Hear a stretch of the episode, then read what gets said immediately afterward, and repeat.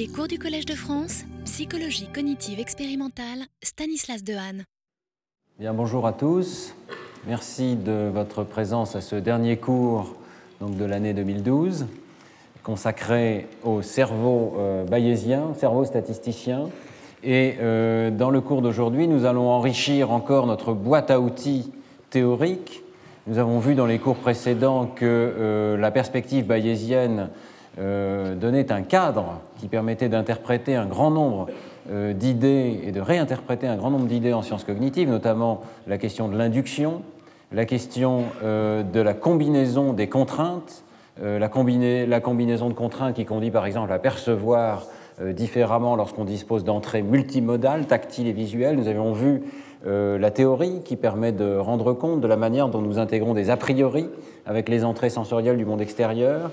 Euh, la fonction de gain qui nous permet de modéliser dans certaines conditions la prise de décision et l'action. Et finalement, aujourd'hui, donc, un dernier outil dans cette boîte à outils théorique, c'est la notion du cerveau comme système prédictif. Dans euh, les cours précédents, nous avions vu que euh, l'hypothèse du cerveau bayésien suggère que notre cerveau, à partir des entrées sensorielles, infère, induit un modèle interne du monde extérieur. Et jusqu'à présent, on était euh, plutôt dans une perspective qu'on dirait en anglais bottom-up, du bas vers le haut. Partant des entrées sensorielles, nous pouvons tirer des inférences de plus en plus haut niveau sur le monde extérieur. Et donc, on pourrait dire que nous avons une sorte de petit Thomas Bayes dans la tête euh, qui regarde les entrées du monde extérieur, qui analyse euh, progressivement euh, ces images qui nous parviennent, par exemple dans la médialité visuelle, qui en détectent la présence de traits particuliers et qui infèrent progressivement un modèle de ce que nous voyons. Eh bien, aujourd'hui, nous allons essayer de renverser un petit peu cette perspective qui est beaucoup trop réductrice et évidemment arriver à cette idée très simple qui est que ce modèle interne, à son tour, permet de générer des anticipations sur le monde extérieur, et d'anticiper quelles vont être nos entrées sensorielles. Et euh, ce concept d'anticipation est donc un des éléments essentiels du cours d'aujourd'hui.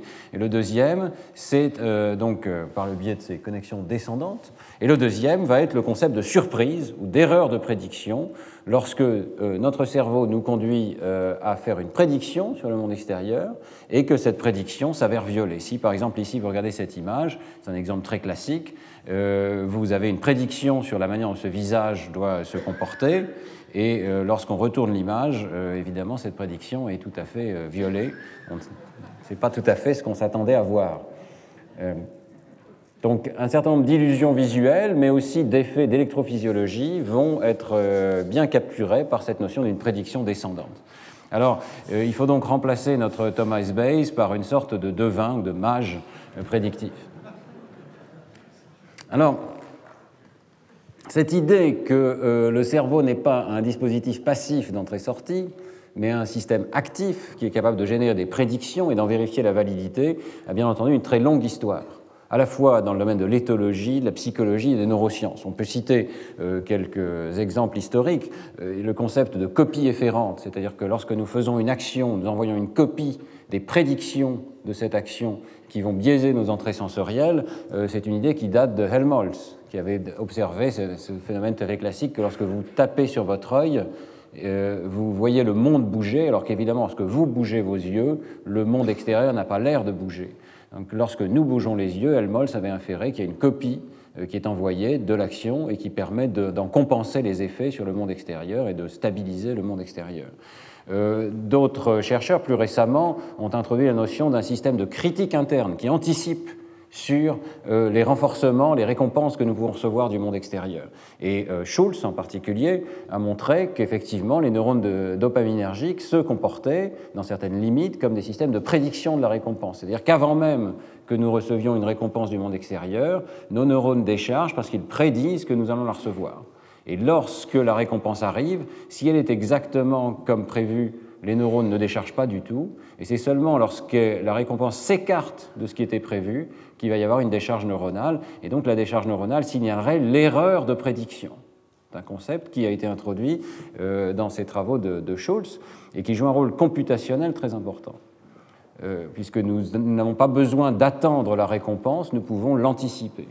Vous voyez que c'est un concept extrêmement général, cette notion d'un cerveau prédictif, et euh, on peut comprendre pourquoi, parce qu'évidemment, euh, il y a de nombreux avantages à avoir un système qui est capable d'anticiper sur le monde extérieur. J'ai essayé de lister sur cette diapositive quelques-uns des avantages, mais je pense qu'on peut commencer par dire que euh, notre cerveau, euh, je sais bien que ce n'est pas tout à fait à la mode de dire ça, mais notre cerveau est une sorte de trader, et la monnaie qu'il utilise, c'est la monnaie de l'information, évidemment. Donc l'échange d'informations et l'échange prédictif d'informations va jouer un rôle essentiel dans euh, finalement notre capacité de survivre et donc euh, on peut voir toutes sortes d'avantages à ce système prédictif. Premier avantage, gagner du temps. C'est évident que si nous avons une prédiction, nous avons l'information à l'avance, parfois même avant même qu'elle atteigne nos récepteurs sensoriels. C'est le cas de cette récompense anticipée. On, est informé, le reste du cerveau va être informé de l'imminence d'une récompense avant même qu'elle survienne. C'est un avantage évolutif. Deuxième avantage euh, potentiel, nous pouvons filtrer nos entrées si nous avons un modèle interne qui se déroule en permanence du monde extérieur et qui anticipe sur les entrées sensorielles, eh bien, il se peut très bien que ces entrées soient manquantes, qui est par exemple un moment où il y a du bruit dans le monde extérieur qui nous empêche de percevoir le monde extérieur, peut-être euh, quelque chose d'aussi simple que le fait que, par exemple, à certains moments, nous fermons les paupières, nous ne en percevons pas, hein, nous n'avons aucune conscience de cela. Euh, les entrées sont absentes, nous pouvons utiliser un modèle interne qui fait des prédictions pour restaurer les entrées manquantes de notre système. Troisième intérêt, simplifier l'architecture du système et le traitement des données.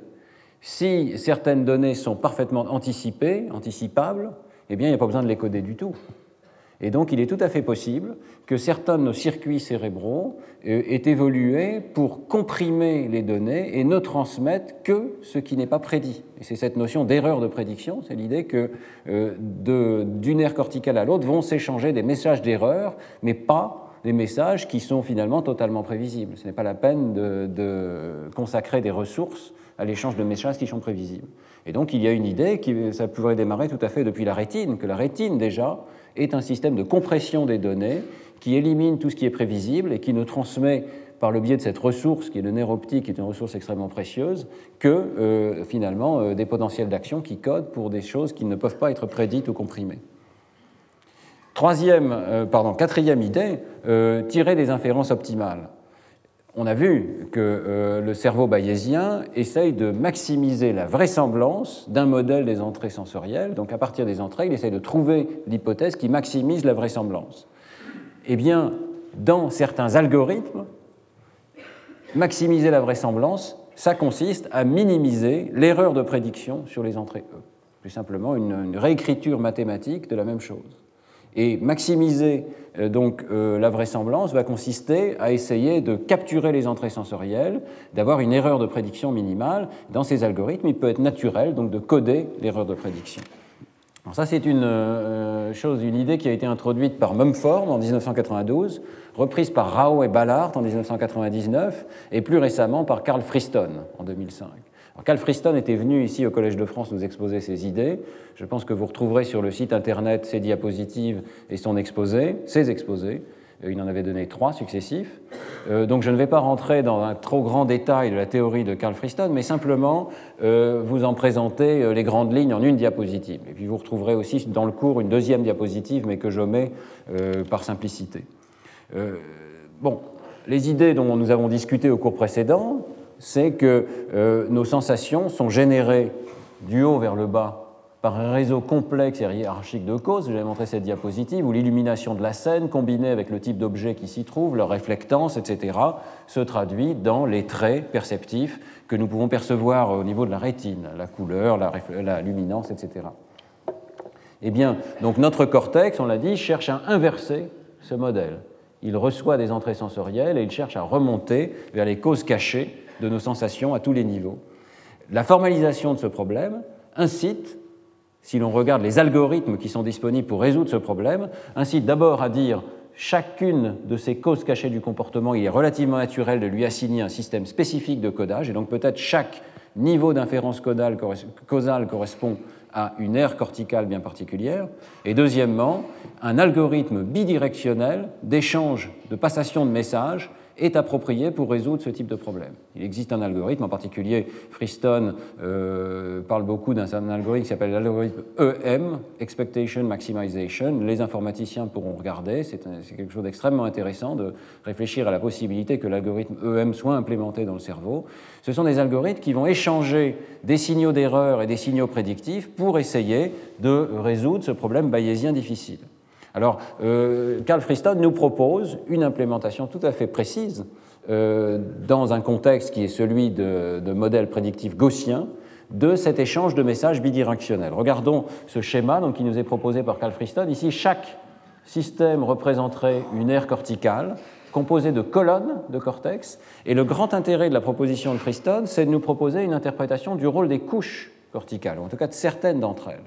Son idée, c'est une spécialisation que les connexions entre les couches ainsi que l'organisation en couches elle-même sont liées à l'algorithme bayésien qui est utilisé par le cerveau. Et donc différentes aires corticales correspondent à euh, cette hiérarchie des causes que nous essayons d'inférer.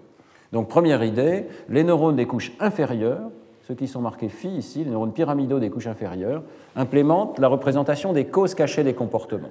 Chacun d'entre eux, dans chaque aire corticale, correspond à une assemblée de neurones qui va coder pour les différentes hypothèses possibles sur les causes cachées du comportement à chacun des niveaux. Quel est l'objet? Quelle est l'illumination? Quel est le mouvement? Etc. Deuxième hypothèse intéressante, les connexions descendantes. Donc ici, vous avez l'entrée sensorielle et la hiérarchie des aires corticales. Et eh bien, les connexions descendantes implémentent le modèle prédictif. C'est une idée qui n'est pas complètement naturelle au départ, mais qui, euh, le devient euh, lorsqu'on voit la théorie tout entière. C'est donc que ce qu'on appelle le forward model, celui qui permet de partir des causes les plus élevées pour descendre jusqu'à nos sensations, eh bien, est implémenté par les connexions descendantes dans le cortex. Donc, par exemple, si on prend ces connexions ici, elles nous disent que ces causes au niveau 2 servent à prédire les entrées du niveau 1.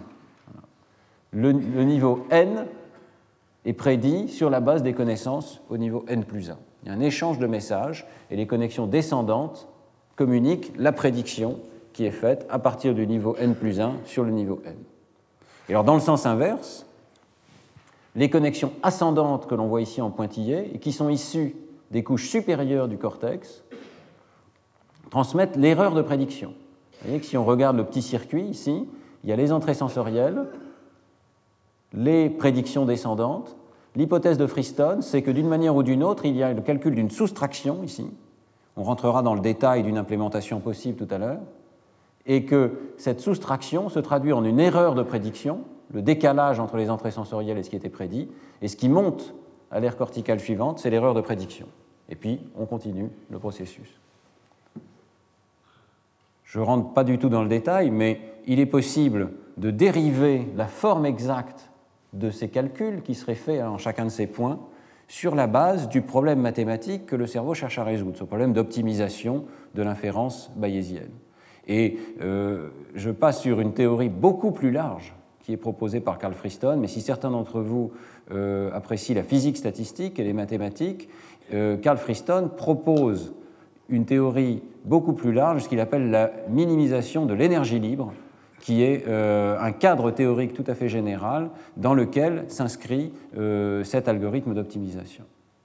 Donc il y a une idée extrêmement large d'un principe d'optimisation par tous les organismes vivants et qui ferait que implicitement ils sont en train de résoudre un problème bayésien, ils sont en train de chercher les causes cachées de leurs entrées sensorielles pour essayer de minimiser la surprise. Minimiser la surprise, minimiser l'erreur de prédiction. Le cadre fristonien est extrêmement intéressant parce qu'il fait des prédictions mathématiques précises, et notamment donc, cette notion d'une erreur de prédiction. Hein, la, principale prédiction de euh, ce cadre, c'est que les cellules codent pour l'erreur de prédiction et non pas directement pour les entrées du monde extérieur. Les signaux qui montent dans le cortex ne sont pas juste des signaux sensoriels, ce sont des signaux sensoriels desquels on a soustrait ce qui pouvait être prédit à ce niveau-là. On arrive à cette idée que s'il y avait une prédiction parfaite des entrées du monde extérieur, eh bien, il n'y aurait pas de transmission du tout. On aurait un système à l'équilibre dans lequel il y a une prédiction euh, convenable et donc pas nécessité de considérer les entrées sensorielles à un moment donné. Mais dès qu'il y a une erreur, évidemment, elle va se traduire par la montée des signaux dans le système et euh, chacun de ces niveaux va essayer de rendre compte à son tour de la propagation de ces signaux d'erreur. Ça, c'est un des aspects, euh, disons, très intéressants de cette boîte à outils théorique qui nous est proposée par Carl Friston et avant lui par Munford et d'autres. Euh, erreur de prédiction. Il y a encore beaucoup d'autres choses et je vous incite à lire cet article de Friston en 2005, même s'il n'est pas facile à lire. Il y a aussi une revue en 2010 dans euh, Nature Reviews in Neuroscience qui est assez claire.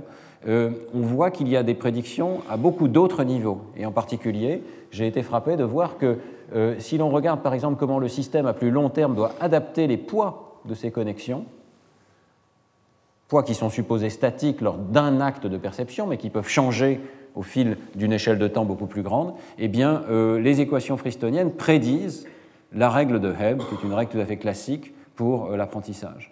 Donc on peut prédire pour la première fois l'existence de certaines règles d'apprentissage sur la base d'un très grand principe qui est euh, la minimisation de la surprise, la minimisation de l'erreur de prédiction.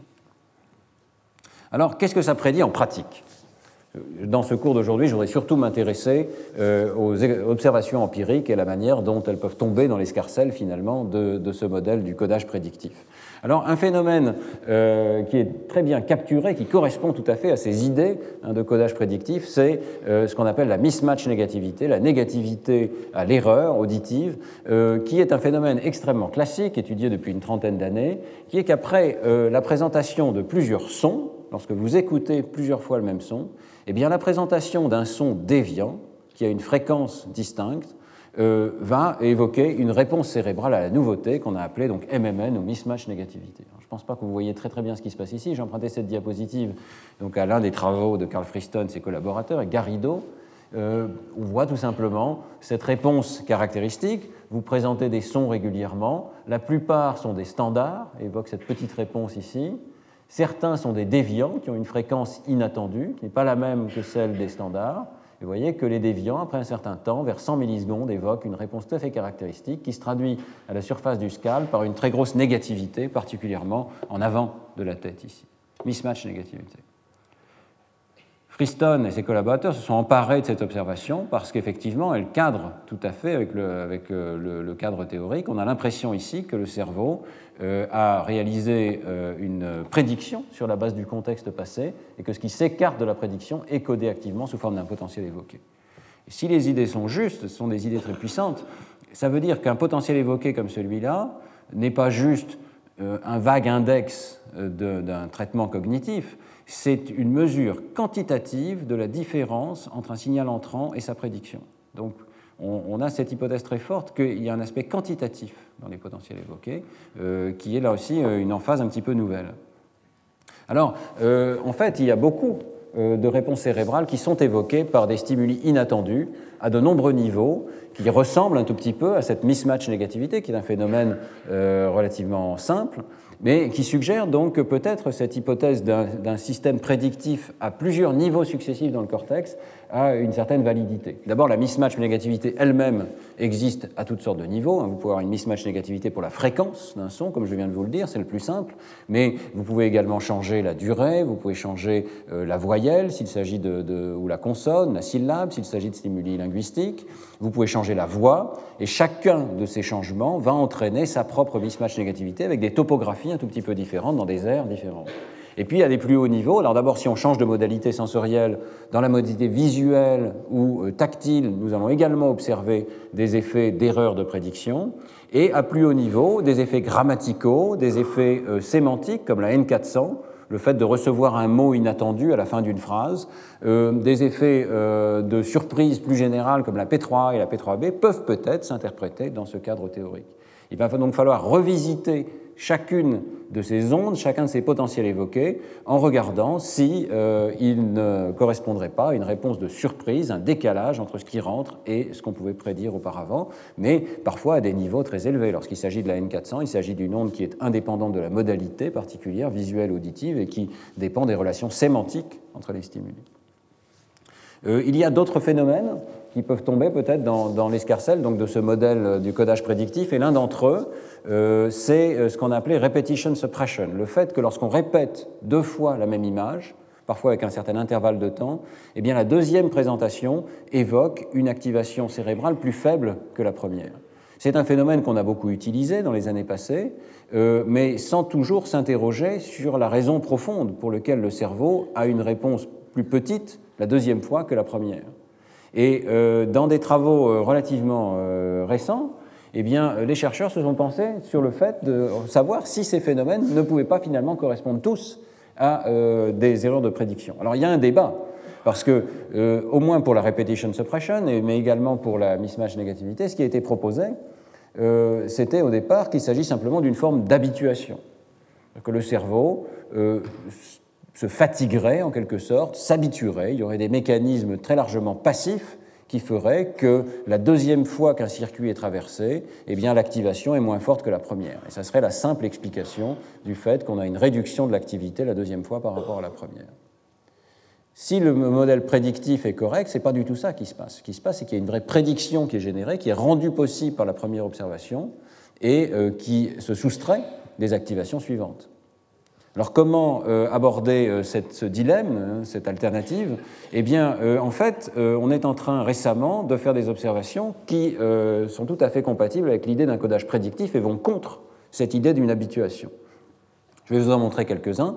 Je vous donne les idées clés d'abord. Première observation, une réponse auditive, ça c'est une observation ancienne déjà d'il y a 20-25 ans, hein.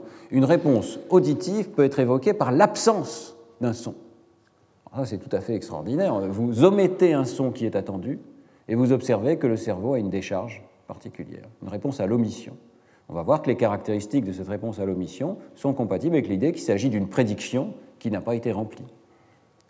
Deuxième observation importante, c'est que euh, la mismatch négativité, ces réponses donc euh, de nouveauté, ne sont pas du tout nécessairement évoquées par la répétition, mais peuvent être aussi évoquées euh, dans un contexte où c'est l'alternance est attendue. Donc, dans un paradigme, par exemple, qui a été publié par Horvath et Winkler en 2004, les sons alternent. Vous avez le son A, le son B, le son A, le son B, le son A, le son B. Et dans ce cas-là, c'est lorsque vous répétez le même son, vous avez A suivi de A, que vous observez une mismatch négativité. Alors on voit bien dans ce cas-là que ça ne peut pas être un modèle simple d'habituation, puisque c'est la répétition qui entraîne une réponse plus grande. Et de la même manière, pour ce qui est de la repetition suppression, Chris Summerfield et ses collègues viennent de montrer il y a quelques années que ce phénomène, donc, qui est euh, qu'on a pris l'habitude de penser être un acquis en quelque sorte dans le cerveau, qui est que la deuxième présentation d'une image est plus petite que la première, euh, évoque une activation plus petite que la première, eh bien ce phénomène-là est fortement modulé par les attentes du sujet. Et en fait, si le sujet s'attend à ce que les stimuli alternent, et que les répétitions sont très rares, eh bien, on va voir une quasi-disparition de l'effet de repetition suppression. C'est la répétition qui, qui, commence à constituer un événement surprenant. Alors, il se peut, bien entendu, que le cerveau est une sorte d'hypothèse par défaut, un a priori, qui est que les événements ont tendance à durer, et donc que la répétition est un a priori favorable. Mais lorsque toute l'évidence dans une expérience montre que c'est l'alternance qui est prévisible, que les images vont alterner ou que les sons vont alterner, eh bien à ce moment-là, c'est la répétition qui devient surprenante et ces phénomènes de repetition suppression ou de mismatch négativité disparaissent, sont remplacés par des mismatch négativité à la répétition. Alors on va voir quelques exemples.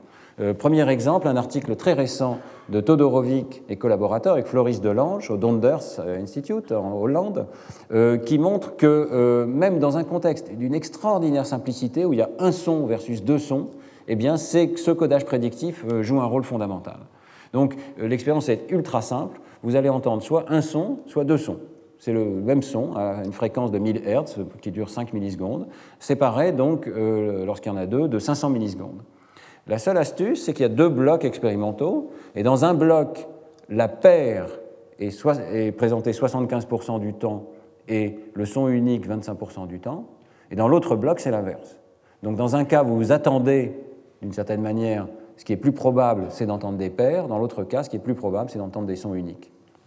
Cette manipulation n'a rien à voir avec ce que fait le sujet, puisque le sujet détecte de rares déviants qui sont d'une fréquence différente de 1200 Hz. Donc sa tâche est extraordinairement facile, et il se contente de cliquer lorsqu'il a un son à 1200 Hz, tout le reste est non pertinent. Néanmoins, on va voir que le cerveau code euh, la nouveauté et l'erreur de prédiction dans cette situation.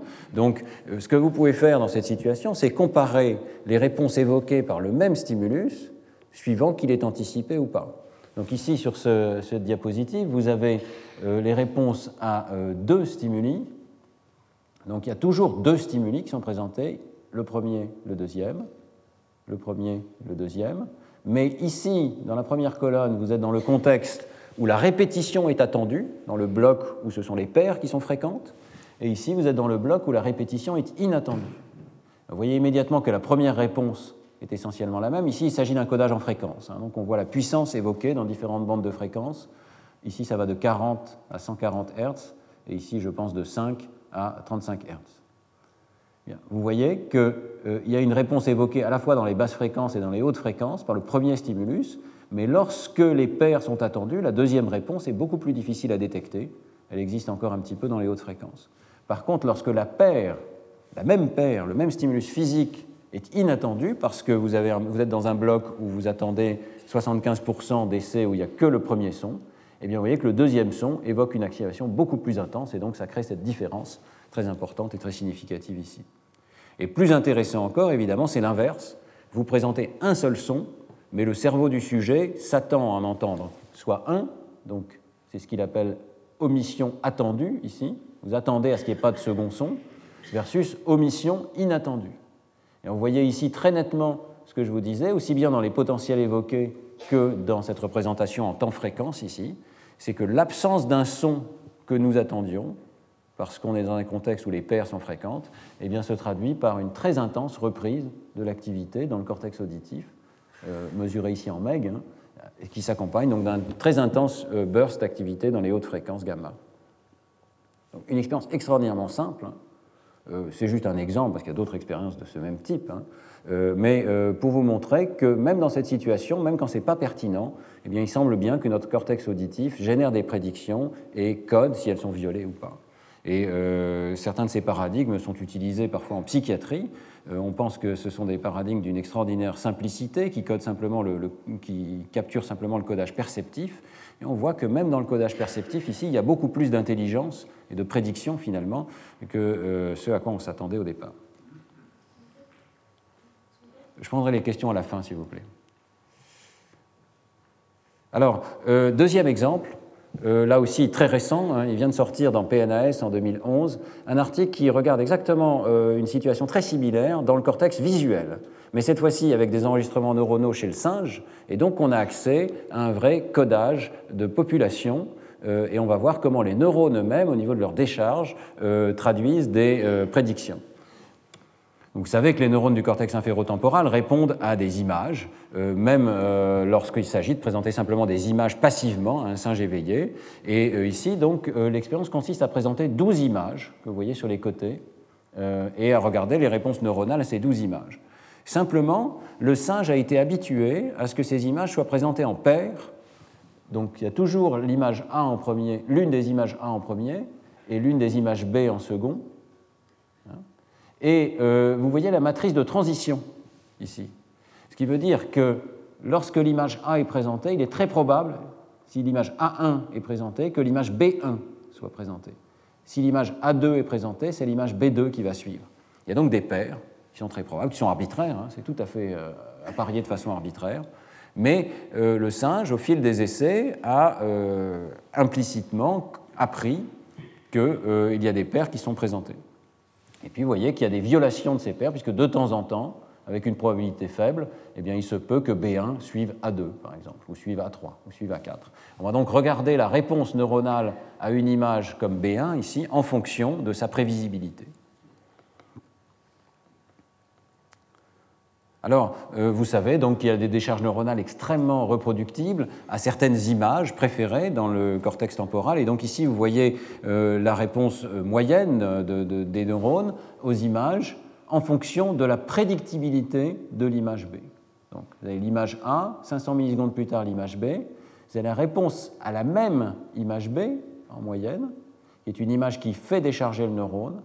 Et vous voyez que, suivant qu'elle est précédée ou pas d'une autre image qui permet de l'anticiper, eh bien les réponses changent du tout au tout. vous avez une très forte décharge neuronale lorsque l'image B n'est pas prédite, vous avez une décharge neuronale extrêmement réduite lorsque l'image B est prédite. Ceci alors que la décharge neuronale moyenne ici pour l'image A est euh, virtuellement la même.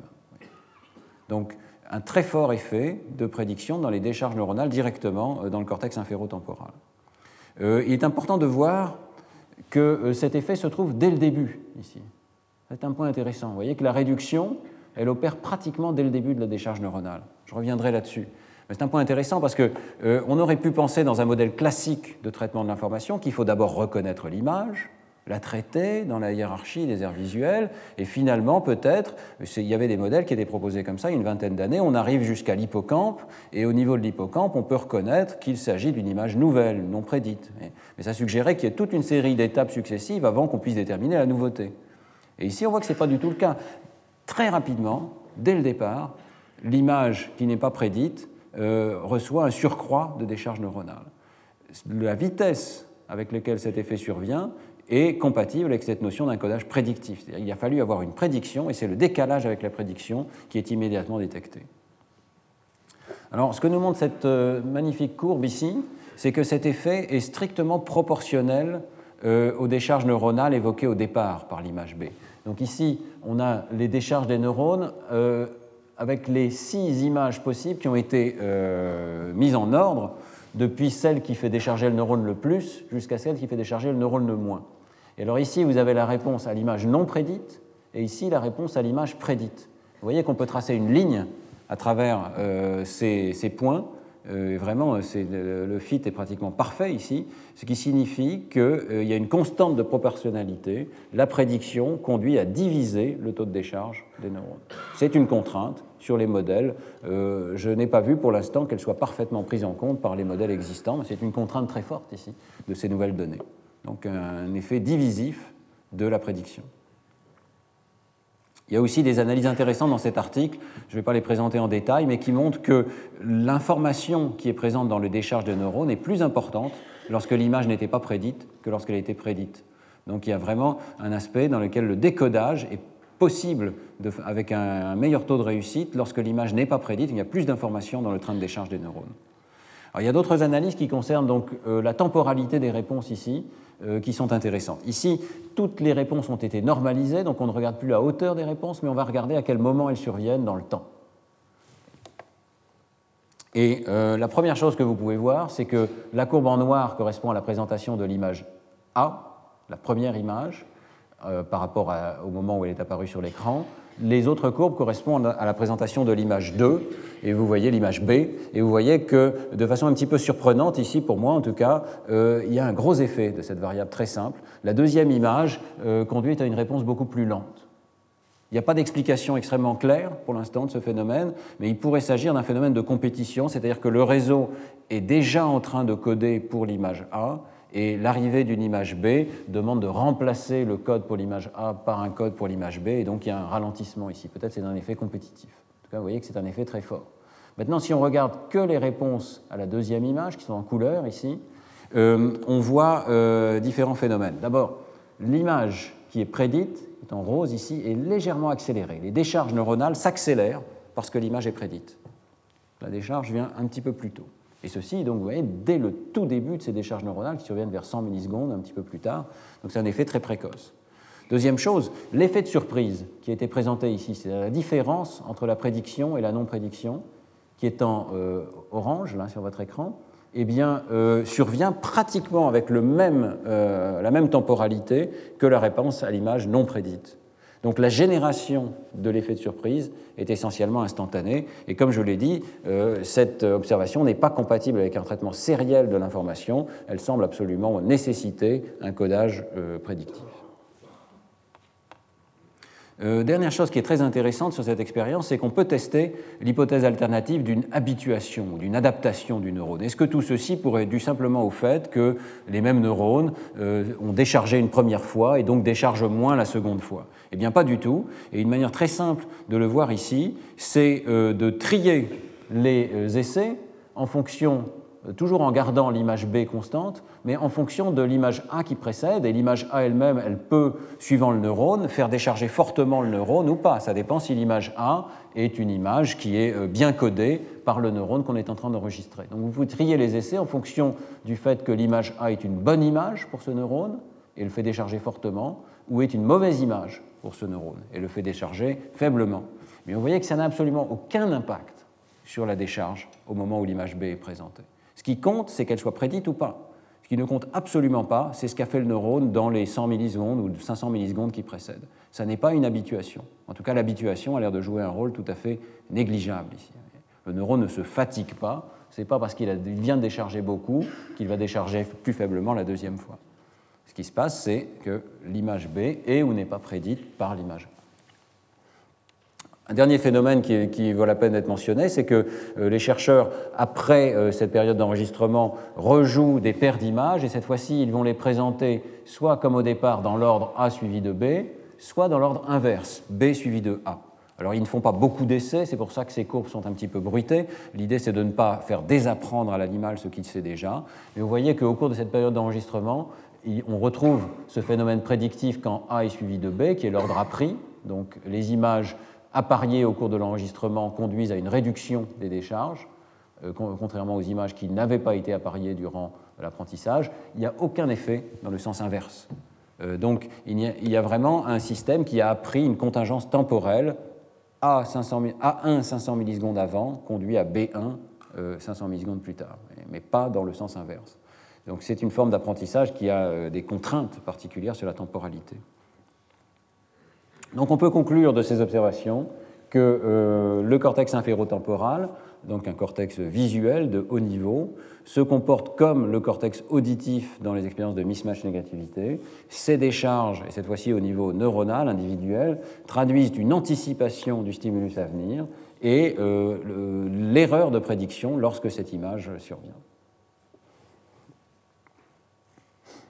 Alors, euh, je voudrais, euh, dans la deuxième partie de ce cours, vous présenter maintenant euh, quelques travaux, une fois n'est pas coutume, issus du laboratoire, de mon laboratoire, et qui essayent d'aller un petit peu plus loin dans la modélisation de ces effets de prédiction. Parce que la théorie fristonienne, si on peut dire, de cette organisation en couches du cortex, avec des erreurs de prédiction qui se propagent, c'est une théorie mathématique, elle est élégante, mais elle ne dit pas grand-chose de la manière dont on peut implémenter ces calculs qui sont finalement assez compliqués, bayésiens. Le simple fait, par exemple, de dire que des neurones calculent une soustraction, qui sont capables de faire la soustraction d'une prédiction et d'une entrée sensorielle. Ben, euh, une soustraction, ça n'est pas si évident que ça euh, à programmer au niveau neuronal. Alors, avec euh, Catherine Vacogne, dans le cadre de la thèse de, Catherine, qui est en cours, et avec Jean-Pierre Changeux, nous sommes interrogés sur la possibilité de créer une implémentation au niveau du nerf cortical d'un petit système de prédiction bayésienne. Et c'est ceci que je voudrais vous montrer, qui est sous presse dans le Journal of Neuroscience. Euh, notre idée, euh, compatible avec celle de, Freestone, euh, c'était qu'au sein d'une même aire corticale, dans les différentes couches de cortex, vont se situer tous les éléments indispensables pour du codage prédictif. Donc peut-être une petite colonne corticale est déjà un système de prédiction bayésienne. donc nous avons simulé une situation où il y a deux entrées sensorielles possibles, A et B, qui correspondraient à deux sons différents. Et l'idée, c'est que au cœur de ce système dans le cortex, il va y avoir un système de prédiction qui va essayer de, en permanence de calculer quelle est la probabilité que le son A survienne ou que le son B survienne. La décharge de ces neurones va traduire la prédiction. Alors, euh, il faut donc un système d'erreur de prédiction qui confronte la prédiction avec la réalité. Nous le réalisons ici au niveau des couches 4, euh, de la couche 4 du cortex. Euh, donc, l'hypothèse, c'est que les neurones à ce niveau codent pour le décalage entre la prédiction et la réalité, et l'implémentation de l'erreur de prédiction se fait par le biais d'interneurones inhibiteurs, puisqu'il faut transformer cette prédiction avec un signe moins ici pour qu'elle se soustrait des entrées. Donc il y a une hypothèse assez précise ici qui est que les neurones inhibiteurs dans cette couche jouent un rôle particulier dans la soustraction des erreurs de, de la prédiction pour calculer l'erreur. Alors c'est un signal d'erreur qui va remonter ensuite, et dans notre système, il remonte en direction des couches 2 et 3, où se situent ces neurones de codage de la prédiction, cette population prédictive, et ils vont permettre de corriger les prédictions qui sont faites à ce niveau. Comment cette correction va se faire? Eh bien, il est nécessaire d'avoir une trace du passé pour prédire le présent. C'est l'hypothèse de ce modèle, c'est que nous utilisons le passé récent pour prédire quel va être le présent. Alors, dans le modèle, nous avons fait l'hypothèse qui est peut-être la plus simple possible, c'est qu'il existe des populations de neurones qui ont une certaine sélectivité à la fois pour le stimulus, A ou B, et pour le moment dans le temps, euh, le moment dans le passé où ils se sont produits.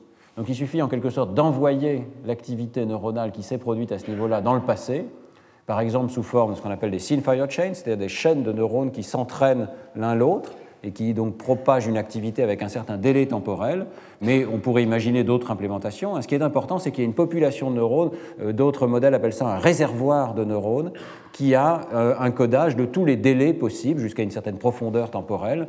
Et donc, euh, on va être capable de trouver ici des neurones qui codent pour la présence d'un stimulus A à 350 millisecondes dans le passé, par exemple.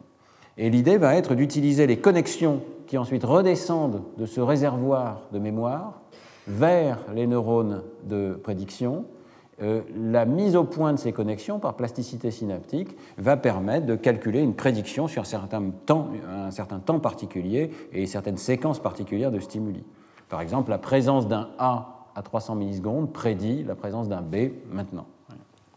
Il va donc falloir modifier ces poids synaptiques et là, euh, l'apport euh, crucial de Catherine Vacogne était de montrer qu'une règle tout à fait standard de plasticité synaptique, qu'on appelle Spike Timing Dependent Plasticity, c'est-à-dire la plasticité dépendant de la temporalité précise des décharges des neurones, euh, modulée par des signaux apportés par les récepteurs NMDA du glutamate, qui serait ici, eh bien, cette règle implémente spontanément ce qui est nécessaire pour modifier l'activité de ces neurones et les faire s'adapter au fil du temps à une prédiction de plus en plus précise. On va voir comment ça marche dans un instant. Mais voilà donc les éléments clés du modèle. C'est un modèle qui est simulé sur ordinateur et qui euh, constitue en quelque sorte une implémentation euh, d'une approximation des équations euh, impliquées par le codage bayésien. Alors voilà à quoi ressemblent au niveau neuronal les décharges de ce système. Euh, donc c'est un, système qui est simulé au niveau de neurones relativement réalistes, hein, qui ont des, connexions euh, et des synapses avec euh, des récepteurs de différents types, AMPA, NMDA, GABA, qui ont des décharges neuronales précises. Et vous voyez ici donc une entrée thalamique pour le stimulus A, qui est supposé être le standard dans le paradigme le plus banal où on répète A, A, A, A, A. Et puis ensuite, vous avez l'entrée pour B ici, qui est le son déviant, 150 millisecondes plus tard. On voit que chacun de ces stimuli au niveau thalamique, évidemment, entraîne des décharges neuronales. Le stimulus A qui est prédit n'entraîne pas de décharge au niveau de la prédiction parce qu'au même instant, il est codé au niveau des neurones euh, prédictifs ici et la soustraction des deux euh, s'annule. Et donc vous voyez qu'on n'a pas de décharge neuronale particulière au niveau de l'erreur de prédiction. Il n'y a pas d'erreur de prédiction ici pour un stimulus qui est répété, qui est attendu. On voit aussi qu'à ce plus haut niveau, se propagent donc dans le temps, vers le passé, ces traces des A, précédents. Hein. Et en fait, c'est comme ça que le réseau marche, c'est qu'il détecte qu'à un instant donné, il y a un patron d'activité dans ces neurones du passé qui permet de prédire le présent. Donc c'est ce patron d'activité ici qui est détecté au niveau synaptique par un certain nombre de poids synaptiques qui va permettre de prédire le présent. maintenant, qu'est-ce qui se passe lorsque survient euh, le stimulus déviant, celui qui n'est pas prédit? Décharge thalamique similaire, mais décharge d'erreur de prédiction forte, parce que à ce moment-là, c'était l'autre stimulus qui était prédit. Vous voyez peut-être ici, en grisé plus léger, qu'il y a une inhibition qui était là juste au bon moment pour annuler des entrées sensorielles qui étaient attendues pour A. Mais c'est le son B qui est survenu, donc il y a une forte décharge de ces neurones qui n'ont pas été annulés par cette inhibition, forte décharge de mise au point du modèle interne et euh, propagation d'un signal dans la mémoire. Je pense que vous avez une petite idée de la manière dont fonctionne ce réseau. Maintenant, on va voir ses propriétés euh, particulières. Et euh, ce qui a été intéressant dans ce travail, c'est de montrer que pratiquement toutes les propriétés classiques de euh, cette mismatch négativité, cette réponse à des stimuli auditifs inattendus, eh bien, toutes ces propriétés découlent de l'architecture de ce modèle. Alors regardons-les une par une. La première propriété, c'est donc l'existence même d'une mismatch négativité. Donc vous avez ici ce qui se passe pour un son standard, qui est présenté en rouge, dans un paradigme ici où il y aurait beaucoup de rouge et de temps en temps un rare euh, bleu. Vous voyez que les décharges sont importantes au niveau thalamique, elles sont moindres au niveau de l'erreur de prédiction, elles ne sont pas complètement nulles en moyenne, hein, mais il y a une forte prédiction qui est faite et euh, les deux ont tendance à s'annuler. Il y a un signal inhibiteur. Donc ici, vous avez à la fois les taux de décharge qui sont présentés en histogramme et les courants synaptiques qui sont représentés sous forme de courbes. Et on voit bien qu'il y a une courbe d'inhibition ici, qui est en pointillé, qui euh, a son pic précisément au moment où on doit annuler ces entrées sensorielles. Donc les deux vont s'annuler. Maintenant, réponse à un déviant, décharge beaucoup plus forte au niveau de l'erreur de prédiction et montée par le biais de ces décharges de courants synaptiques, NMDA, dépendants, qui vont arriver sur les neurones de la population prédictive ici, qui va s'ajuster. On voit que ces décharges elles-mêmes vont s'ajuster. Donc au niveau des décharges, vous avez une décharge beaucoup plus grande pour un stimulus non prédit que pour un stimulus prédit, exactement ce qu'on vient de voir au niveau empirique. Au niveau des courants synaptiques, vous avez ces courants synaptiques très lents, induits par le récepteur NMDA du glutamate et qui ont donc cette lenteur tout à fait caractéristique qui reproduit la mismatch négativité.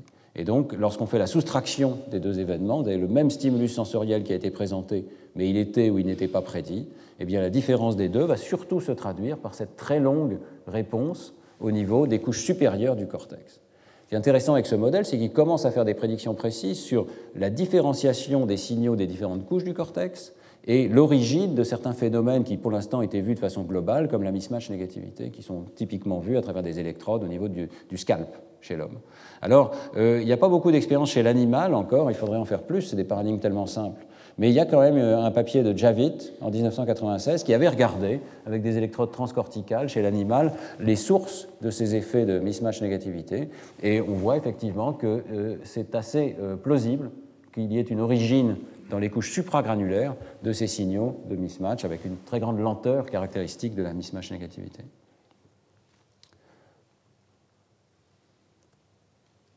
Je remercie Catherine Vacogne de m'avoir prêté ces diapositives euh, qui correspondent à son travail de thèse. Alors, euh, troisième phénomène intéressant ici, euh, les chercheurs ont manipulé la probabilité d'un déviant. On peut dire il, va y avoir 10% de déviants, 20% de déviants, 30% de déviants. évidemment, plus la probabilité d'un déviant est grande, plus finalement il lui devient attendu. Eh bien, le modèle reproduit euh, cet effet classique qui est que la mismatch négative est d'autant plus grande que la probabilité du déviant est euh, faible, que le déviant est rare. Donc plus, la surprise est grande parce que le stimulus est rare, plus la mismatch négativité est importante ici. Euh, ça correspond simplement au fait que le système code les probabilités de transition entre les sons. Ici, vous avez les données expérimentales correspondantes, qui sont un article de Sato et collaborateurs, qui a manipulé donc 5, 10, 20 ou 30 de probabilité de déviance. Vous voyez que plus la probabilité est faible, plus l'effet euh, de déviance est important ici. il est surprenant de voir que des choses aussi simples euh, finalement, on n'a pas énormément de données euh, sur euh, ce type de, paradigme. Hein.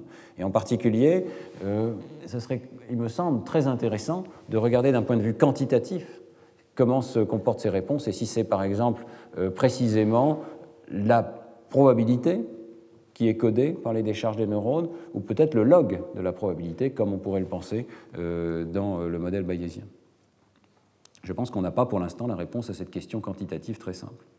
Euh, alors, euh, autre chose que je voulais vous montrer pour bien conceptualiser ce que fait un tel modèle. Ce que fait un tel modèle, c'est qu'il prend les statistiques de transition de probabilité dans le monde extérieur. Il y avait un son au temps t moins est-ce qu'il va y en avoir un au, temps, t Et il les traduit, ces probabilités de transition, en poids synaptiques codés en dur dans euh, le réseau neuronal correspondant. Donc ici, dans cette diapositive, on a voulu faire apparaître ce fait qui est quand même très intéressant, que les statistiques de transition dans l'entrée se traduisent par les poids synaptiques, si on est capable d'identifier évidemment les synapses pertinentes et de les mettre en ordre, comme on l'a fait pour vous ici. Vous voyez qu'il y a un parallèle entre statistiques de transition de probabilité et poids synaptiques. Pour rentrer un tout petit peu dans le détail ici, donc par exemple dans cette matrice, on vous a mis la probabilité qu'il y ait un son A au temps t, sachant qu'il y a eu un son A au temps t moins dt. Vous avez ici tous les décalages temporels, et donc vous voyez que dans un paradigme où il y a un son A tous les 150 millisecondes, eh bien évidemment, tous les 150 millisecondes et 300 millisecondes, il y a une probabilité de transition élevée. Et les, quatre lignes correspondent à cette manipulation de 5, 10, 20 ou 30% de déviants. Donc euh, plus les déviants sont rares, 5% ici, plus la probabilité d'avoir un A après un A est élevée, ce qui est codé en noir foncé ici. Vous voyez qu'au niveau des synapses des neurones correspondants, de la mémoire du passé de A versus le présent de A, si on isole ces synapses-là et qu'on les met dans le bon ordre en fonction du temps, évidemment elles peuvent être mélangées dans le cortex, mais nous, au niveau de la simulation, nous savons les ordonner, eh bien vous voyez qu'on retrouve dans ces poids synaptiques ces probabilités de transition. Donc le système utilise les probabilités de transition pour prédire le présent. Même chose, la probabilité d'avoir un B sachant qu'on a eu un A, bien évidemment, plus la proportion de déviants augmente, plus cette probabilité devient non négligeable. Ici, elle est donc de 30%, hein, d'avoir un B après un A. Elle n'est pas aussi forte que celle d'avoir un A, mais elle devient non négligeable. Et vous voyez que les euh, synapses dans le modèle commencent à coder ces probabilités de transition. On arrive donc à une hypothèse extrêmement simple de correspondance entre la structure et la fonction ici. Si on était capable de voir la structure fine des poids des connexions chez un animal qui a appris une certaine séquence temporelle, eh bien on retrouverait imprimé le codage des probabilités de transition. Il y a aussi une autre hypothèse qui est faite, qui peut être juste ou peut être fausse, c'est que la mismatch négativité ne reflète que les probabilités de transition avec une certaine fenêtre temporelle. Si on regarde la matrice de probabilité de connexion, on peut en déduire quelle est la probabilité d'avoir un certain son à un instant donné. Eh bien, la mismatch négativité va refléter cette probabilité directement. Donc ça, ce sont des hypothèses du modèle. Je reviendrai à un test empirique dans quelques minutes. Euh, que puis-je vous montrer d'autre? Eh bien, ce test clé, est-ce qu'il s'agit d'habituation ou il s'agit de prédiction? Le test clé, c'est de faire alterner des sons. La règle, cette fois-ci, ça n'est pas la répétition, mais c'est l'alternance. Donc l'organisme apprend qu'après un A, il y a un B, après un B, il y a un A, après un A, il y a un B, etc. Alternance de AB, AB, AB. Et la surprise, c'est cette fois-ci d'avoir une répétition inattendue. Eh bien, le modèle passe le test. Voyez qu'ici, on a euh, la réponse à ce qui est attendu, c'est-à-dire la transition de A vers B, et une réponse B qui est faible. Et ici, la réponse au stimulus inattendu, qui est la répétition de deux fois A, A suivi de A. Vous voyez que la deuxième réponse est beaucoup plus intense. Il y a génération de courant beaucoup plus élevé et une différence entre les deux conditions qui se traduit par une mismatch négativité. Donc on peut avoir une mismatch négativité à la répétition lorsque c'est l'alternance qui est attendue dans le modèle. Et je vous ai montré tout à l'heure que c'était le cas dans les données expérimentales aussi. Euh, la mismatch à l'omission, qui est ce deuxième critère très important pour montrer qu'il s'agit bien d'un système prédictif, eh bien, pardon, je suis allé un peu vite. Euh, ici, on simule l'omission. Donc vous avez un réseau qui s'attend à avoir A suivi de B. La règle, si on peut dire, c'est A va être suivi de B. Lorsqu'on lui présente l'entrée à B, je viens de vous le montrer, la réponse au B est très atténuée. Lorsque la règle est à B, mais qu'on lui présente que le stimulus A, donc vous voyez ici en entrée, il n'y a que A, il n'y a pas B du tout, eh bien, notre réseau va générer une réponse interne à un stimulus B qui l'attendait et qui n'est pas survenu. Et il va y avoir une erreur visible dans les courants ici, pas forcément dans les taux de décharge, qui va euh, refléter le fait qu'il y avait une prédiction d'un B qui n'est pas survenu. Et comme contrôle, vous pouvez présenter A tout seul, mais dans une situation où le réseau a été entraîné avec des A isolés, donc il n'y a pas d'attente de B, vous voyez qu'il n'y a absolument pas cette deuxième réponse ici. Donc nous avons effectivement un réseau qui génère des réponses à l'omission d'un stimulus qui est attendu. C'est bien parce qu'il a un modèle interne des transitions de probabilité construit sur la base de ce qu'il a entendu par le passé. Donc tous ces phénomènes qui sont finalement des marqueurs tout à fait classiques, caractéristiques de la mismatch négativité, sont capturés par un modèle simple de cette manière-là. Alors pour terminer, euh, quelques tests empiriques de euh, cette notion de codage prédictif auquel nous sommes arrivés sur la base de cette réflexion sur le modèle théorique. Euh, première idée, est-ce qu'on peut vraiment totalement éliminer cette hypothèse d'une adaptation? Eh bien, euh, ça n'est pas si facile parce qu'on trouve dans la littérature euh, des champions de cette hypothèse d'une simple adaptation passive du système, sans prédiction, qui vous proposent parfois des hypothèses un peu tirées par les cheveux, mais du coup difficiles à réfuter. Par exemple, peut-être qu'il y a des neurones qui s'habituent à la transition de A vers B, n'est-ce pas? S'il y avait un neurone qui codait pour A suivi de B, il se pourrait qu'il s'habitue et que cela rende, compte des observations que je viens de vous présenter. Alors est-ce qu'on peut réfuter cette idée-là? Eh bien, euh, Catherine a conçu un test extrêmement simple qui euh, vise à séparer encore mieux l'hypothèse d'adaptation de l'hypothèse de prédiction. Et on va voir que ça fonctionne extrêmement bien. L'idée, c'est très simple, c'est d'habituer l'organisme à des paires A suivies de B, donc ce sont des notes de musique de, fréquences différentes, séparées par 200 millisecondes. Donc pendant une certaine phase d'apprentissage, vous n'entendez que ces paires, A suivi de B, un silence, A suivi de B. Et puis ensuite, vous entendez encore 70% de euh, ces paires fréquentes, A suivi de B, mais également 10% de A suivi de A, 10% de B suivi de B et 10% de B suivi de A. Alors le modèle fait des, euh, prédictions très, très, particulières ici. Euh, les prédictions sont les suivantes et vous verrez qu'elles discriminent radicalement le modèle d'habituation du modèle de prédiction. Le modèle d'habituation est à gauche, le modèle de prédiction est au milieu et on mettra les données dans la colonne de droite. Si vous présentez A suivi de B, euh, le modèle d'habituation à chaque note individuelle devrait prédire que, et il n'y a pas beaucoup d'habituation ici, il y en a beaucoup plus pour A suivi de A. Le modèle de codage prédictif, par contre, prédit exactement l'inverse. Il prédit que c'est AB qui est la paire fréquente et que AA est la situation rare qui conduit à une erreur de prédiction.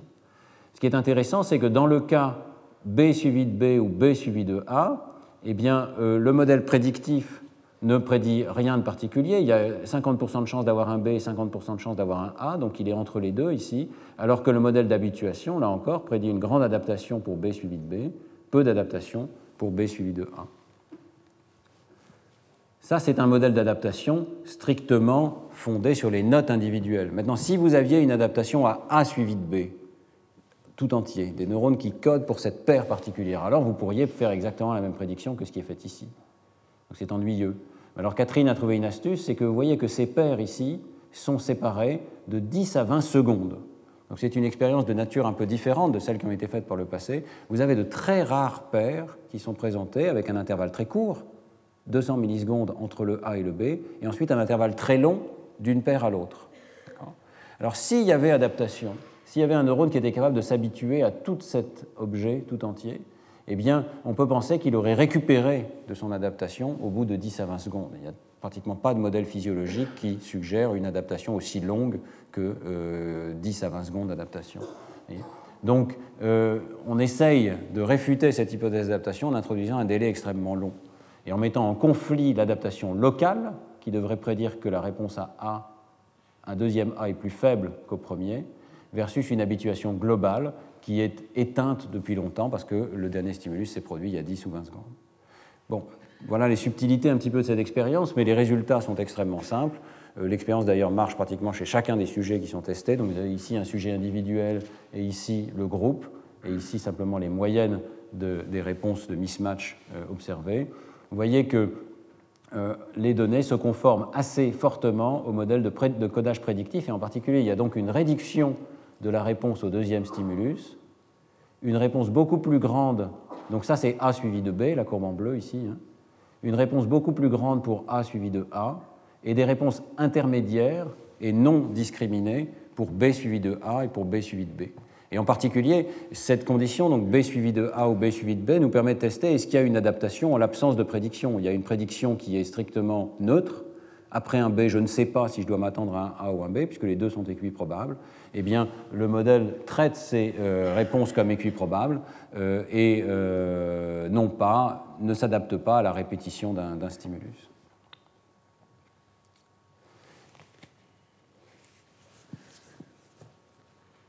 Dernier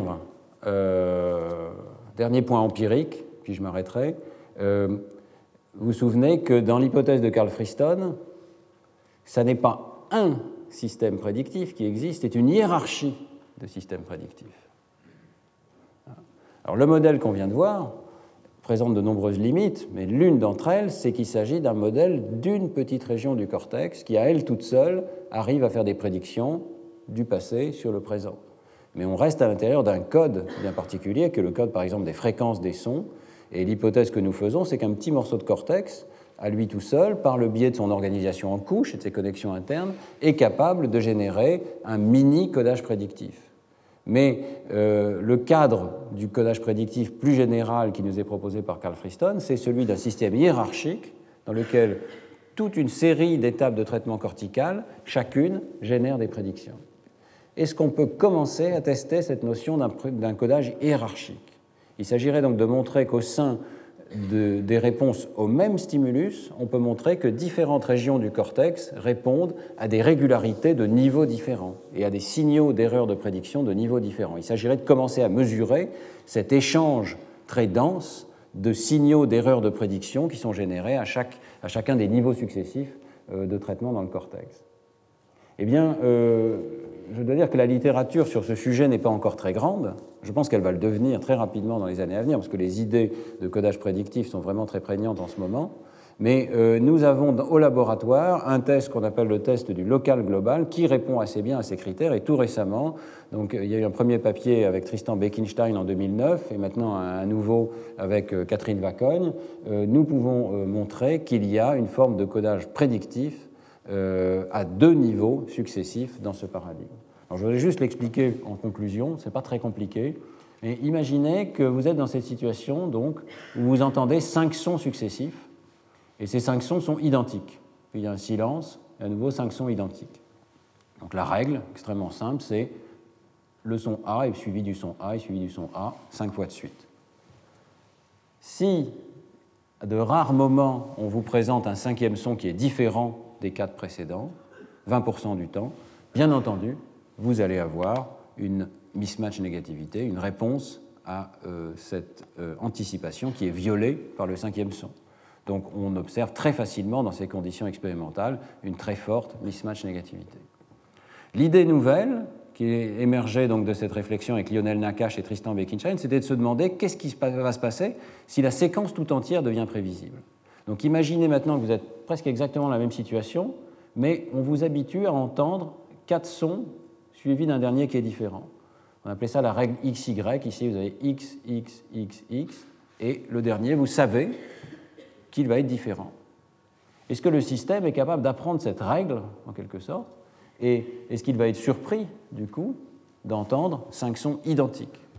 Ou bien est-ce qu'il va continuer d'être surpris par le cinquième son qui est différent? Eh bien, par cette très simple manipulation, on arrive à montrer qu'il y a au moins deux niveaux hiérarchiques de traitement qui interviennent ici. La première observation, c'est qu'on continue d'observer la mismatch négativité dans cette situation. Et ça, ça n'est pas trivial. Ça veut dire quelque part que la mismatch négativité reflète effectivement, et conformément au petit modèle que je viens de vous présenter, un système de prédiction local et aveugle.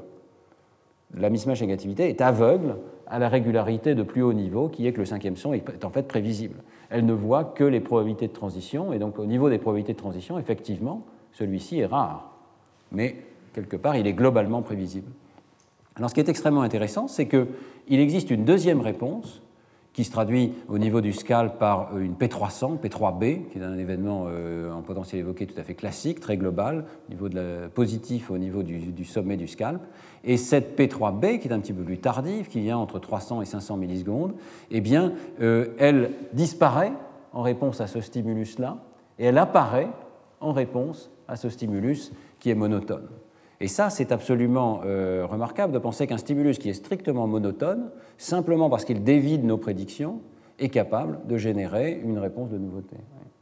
C'est le fait qu'on s'attende à ce que le cinquième soit différent qui fait que celui-ci va maintenant générer un signal d'erreur. Mais maintenant, dans la même expérience, on a deux signaux d'erreur. On a le signal d'erreur local, qui est la mismatch négativité, et puis on a le signal d'erreur global, qui est euh, associé à cette P300. Alors, dans le papier avec Tristan euh, Beckenstein, euh, on montre en particulier que la deuxième réponse, mais pas la première, elle est dépendante de la conscience du sujet. Si vous distrayez le sujet, c'est une observation qui est tout à fait classique et ancienne, la mismatch négativité a tendance à être préservée. Elle est peut-être légèrement atténuée, mais elle ne disparaît pas. Donc votre cortex auditif, à lui tout seul, continue de générer des signaux d'erreur, même lorsque vous prêtez attention tout à fait à autre chose. Par contre, la réponse globale de type P300 a tendance à disparaître lorsque le sujet est distrait, elle a tendance à disparaître lorsqu'il fait autre chose, elle a tendance à disparaître lorsqu'il n'est pas conscient de la règle, donc s'il ne s'est pas rendu compte qu'il y avait une règle, on ne voit pas de P300, et elle disparaît euh, chez les patients euh, atteints de troubles de la conscience en état végétatif ou euh, dans le coma, dans une très large mesure. Il y a encore un débat pour savoir s'il pourrait rester une fraction de cette réponse, mais disons pour simplifier, et c'est le cas dans les données de Tristan Beckenstein, qu'il euh, y a une disparition de la deuxième réponse une très large préservation de la première réponse dans euh, les patients qui ont des troubles de la conscience. Donc c'est intéressant de penser qu'il y a vraiment deux niveaux de prédiction et que le deuxième est plus largement dépendant de la conscience. Maintenant, euh, pour terminer, je voudrais mentionner un aspect un peu particulier de cette situation donc, où la règle, c'est que le dernier doit changer. Dans cette situation, s'il y a vraiment une hiérarchie de prédiction, eh bien, on s'attend à quelque chose de particulier que nous avons testé récemment euh, dans le paradigme d'omission. Et donc ça, c'est le tout, nouveau article, tout nouvel article de Catherine Vacogne, Étienne Labitte et moi-même, euh, avec Lionel Nakache, Tristan Beckenstein, euh, sur l'utilisation de la magnétoencéphalographie pour regarder ce qui se passe dans les omissions de ces signaux. Alors réfléchissons ensemble à ce qui pourrait se passer. Donc, vous, vous êtes habitué à cette règle qui est qu'il y a quatre sons identiques et le dernier est différent. Qu'est-ce que votre cerveau a internalisé? Votre cerveau a internalisé qu'il y a une surprise, ça crée une mismatch négativité, mais que ce n'est pas une surprise qu'il y ait une surprise, puisque vous savez que le dernier va être différent. Donc votre cerveau à bas niveau continue de générer un signal de surprise, mais à plus haut niveau, il y a quelque chose qui dit cette surprise n'est pas inattendue. et inversement, comme je vous l'ai dit, la surprise, c'est qu'il n'y ait pas de surprise. Vous générez un signal de P300 lorsque le dernier son, contrairement à ce que vous attendiez, est, monotone et conforme aux attentes précédentes.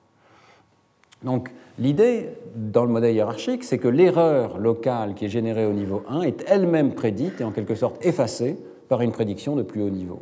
On ne prête plus attention au fait qu'il y a un signal d'erreur qui est généré à ce niveau-ci. Comment ça pourrait se passer et euh, comment l'enregistrer? Une autre idée très simple, c'est de dire si on nommait le dernier stimulus, on va peut-être voir purement ces signaux prédictifs et donc euh, être capable de voir qu'il y a en fait deux signaux prédictifs successifs.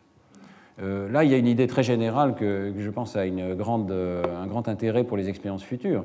C'est si on a raison, donc les décharges neuronales traduisent la différence entre l'entrée sensorielle et la prédiction, eh bien le paradigme de l'omission est un paradigme optimal pour révéler la prédiction. Si on veut étudier les signaux prédictifs dans le cortex, le paradigme d'omission va nous donner une situation où sans entrée sensorielle, on ne voit que la prédiction. Et on va donc pouvoir l'étudier. Alors ici, c'est ce qu'on a fait. Donc, euh, j'essaye de, vous créer une image mentale de ce qui peut se produire dans le cerveau d'une personne soumise à ce paradigme. Vous avez cinq stimuli dont le dernier a une caractéristique différente, de fréquence par exemple. La prédiction à bas niveau, à l'intérieur du petit modèle par exemple que je vous ai présenté, au niveau d'une aire cérébrale auditive, ça va être qu'il y a des transitions de probabilité, le, le, A est suivi du A est suivi du A est suivi du A, et ici on fait la mauvaise prédiction, ce qui se traduit par une erreur de prédiction quand le stimulus B survient.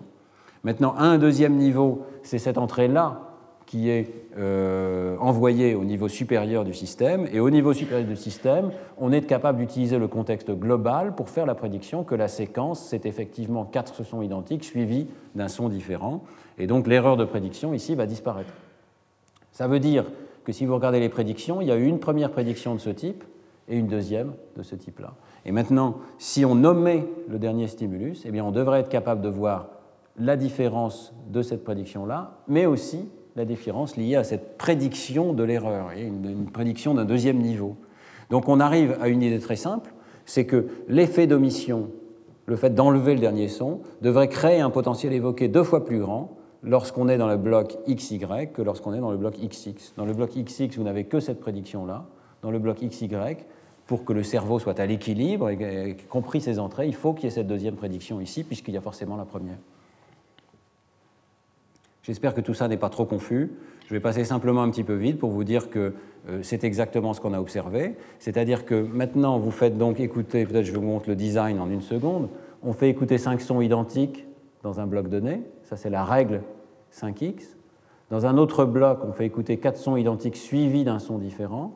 Et dans les deux cas, on va avoir soit des sons réguliers, donc par exemple ici 75% de sons quatre identiques indifférents, 15% de sons déviants où le cinquième son été remplacé par le mauvais, mais aussi 10% d'omissions. On va s'intéresser à ces omissions donc, qui sont présentes dans les deux blocs ici, et on va les comparer à un bloc où l'omission est ce qui est attendu. Donc il n'y a que toujours quatre sons et l'omission est strictement attendue eh bien, on observe effectivement que le cerveau génère une cinquième réponse alors qu'il n'y a que quatre sons dans ces essais d'omission. Vous voyez, si vous comptez ici les réponses, vous allez voir qu'il y a une cinquième réponse, on la voit en petit, peut-être on la voit en plus grande ici, alors qu'il n'y a que quatre sons qui sont présentés. Lorsque le cerveau s'attend à un cinquième, il génère une réponse de prédiction. Et cette réponse de prédiction est plus grande lorsqu'on s'attend à un son différent que lorsqu'on s'attend à un son identique. Et ceci est exactement ce qui est prédit par un modèle hiérarchique à deux niveaux de prédiction successives. On peut regarder ces effets au niveau des sources corticales, et vous retrouverez cette figure sur le cours et aussi dans l'article euh, de PNAS. Mais euh, si vous regardez attentivement, vous voyez qu'on observe ici au niveau du cortex temporal supérieur ces réponses précoces, automatiques de mismatch, donc parce qu'on a attendu le mauvais son, et ensuite cette réponse soutenue, qui est une réponse euh, à la nouveauté au sens global. Donc vous avez la réponse locale et la réponse globale. Très intéressant de voir que des régions du cortex préfrontal, notamment le cortex précentral ici, eh bien, ont uniquement la réponse globale et pas la réponse locale. Donc euh, ils sont capables de prendre en compte le contexte général et non pas seulement la réponse euh, locale de déviance. Et finalement, en rose, vous avez ce qui se passe lors de l'omission. Lors de l'omission, on a les deux réponses simultanément. On a à la fois le cortex précoce et aussi la réponse tardive qui se mettent en place euh, lorsqu'il y a omission d'une réponse attendue. Et cette décharge à l'omission est plus importante dans le cortex auditif, dans la situation où c'est un changement de stimulus qui était attendu, c'est la courbe en rose foncé ici, que lorsque ça correspond à un changement euh, d'un son euh, qui était dans le cas où la règle était 5 sons identiques. Voilà, je conclus. je pense qu'on est rentré un petit peu dans le détail ici de subtilité, mais je pense qu'on peut prendre un peu de recul et conclure donc, sur cette notion d'un cerveau bayésien. au fil des sept cours de cette année, nous avons vu que, au niveau du comportement d'abord, le comportement humain suggère que les adultes et les enfants possèdent une vaste capacité d'inférence statistique à de multiples niveaux. Dans la perception, comme on l'a vu aujourd'hui, il y a des anticipations, l'internalisation d'un modèle statistique des entrées, mais aussi dans l'action, dans l'apprentissage du lexique. Souvenez-vous des cours du début où nous avons vu qu'un enfant qui apprend un mot nouveau fait une inférence sur euh, l'extension de ce mot dans la causalité, la perception de la causalité. Nous allons en reparler dans un instant avec l'exposé de Laura Schulz dans le séminaire. L'architecture du cortex, nous avons vu ça dans les deux derniers cours, l'architecture du cortex pourrait s'expliquer par la réplication à plusieurs niveaux différents d'un circuit neuronal bayésien. C'est la proposition qui est faite et qui est très importante, c'est que pour la première fois, on commence à avoir une idée de la raison pour laquelle il y a une sorte de module d'organisation corticale en couche, et euh, il pourrait y avoir donc une sorte de calcul minimal qui est répliqué en différents endroits du système, parce que chacun de ces endroits, avec un code un petit peu différent, essaye de tirer des inférences bayésiennes successives euh, des euh, entrées sensorielles. Et au passage, ce modèle expliquerait un certain nombre de concepts fondamentaux euh, en sciences cognitives, certaines des questions, je dirais, les plus pressantes en sciences cognitives. Il commence à apporter un élément de réponse au problème de l'induction de règles abstraites. Comment fait le cerveau pour induire des règles parfois de très très haut niveau, on l'a vu dans l'apprentissage du lexique ou de la causalité, à partir des entrées sensorielles qu'il reçoit, mais aussi le problème de la détection des erreurs, nous venons de voir aujourd'hui, et euh, de la réaction de surprise. Je pense que nous allons vers une modélisation mathématique, quantitative fine de ce que c'est qu'une réponse de surprise. Et euh, nous euh, reprendrons cette question l'an prochain dans le cadre de la modélisation des compétences des enfants et de l'apprentissage précoce. Je n'ai pas eu le temps de traiter intégralement tous ces aspects du cerveau bayésien cette année. L'an prochain, je reprendrai ces questions en m'intéressant particulièrement au cerveau de l'enfant et du très jeune enfant, en regardant finement la réaction de surprise de l'enfant. Vous savez que c'est utilisé comme méthode principale pour mesurer les compétences de l'enfant. Et nous verrons que la réaction de surprise de l'enfant, un petit peu comme on l'a vu dans le cours d'aujourd'hui, correspond à une réponse quantitative d'un système qui a généré des prédictions et qui est capable de détecter la différence entre ces prédictions et ce qu'il a reçu du monde extérieur et d'ajuster son modèle interne sur la base de cette différence. Voilà, donc je vous donne rendez-vous à l'an prochain pour la, suite de ce cours, mais je vous donne aussi rendez-vous dans 15 minutes, puisque l'exposé de Laura Schulz, qui est mon invité d'aujourd'hui, euh, porte directement sur la manière dont les tout petits enfants, dans la première ou dans la deuxième année de vie, arrivent à tirer des inférences hiérarchiques jusqu'à un niveau de perception de la causalité euh, très élevé. Et je vous remercie encore de votre attention. Retrouvez tous les contenus du Collège de France sur www.colège-2-france.fr.